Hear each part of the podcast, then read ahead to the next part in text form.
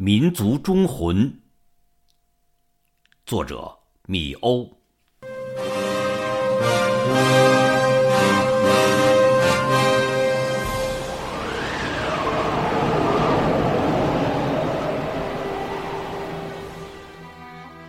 在大兴安岭的森林深处，一个低矮的茅草屋里，住着一位老人。他叫曹发庆。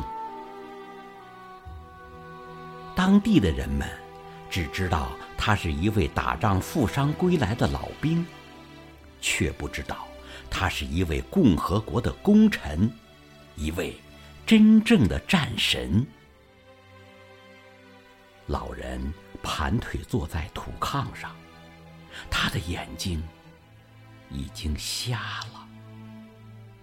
他只能用手轻轻的抚摸这些军功章，一块、两块、七块，他的手在颤抖，脸上的肌肉在剧烈的抽搐着，因为每一枚军功章后面都有一个惊天地泣鬼神的故事。抗日战争。他抱着一颗土造地雷，端掉了日本鬼子的一个炮楼。辽沈战役，他们连一百多人，打到最后只剩下三个。敌人端着刺刀把他团团围住，他用尽最后一点力气，拉响了身边的一颗手榴弹。两天后，当战友们在敌人的死人堆里找到他的时候，竟然发现他还奇迹般的活着。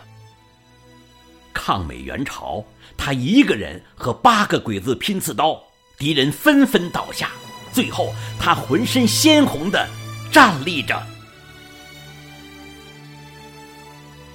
他是躺在担架上被抬回祖国的。伤愈后，他却走进了大兴安岭，当了一名护林员，一干就是四十年。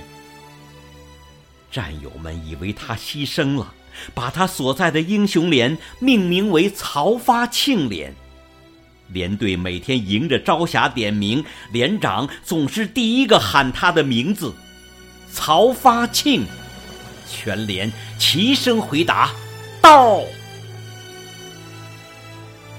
那些早已经是将军的老战友们，永远不会忘记，有个全身鲜红的大个子，手里握着那杆拼弯了刺刀的钢枪，摇摇晃晃的从死人堆里站起来，踉踉跄跄的向他们走来。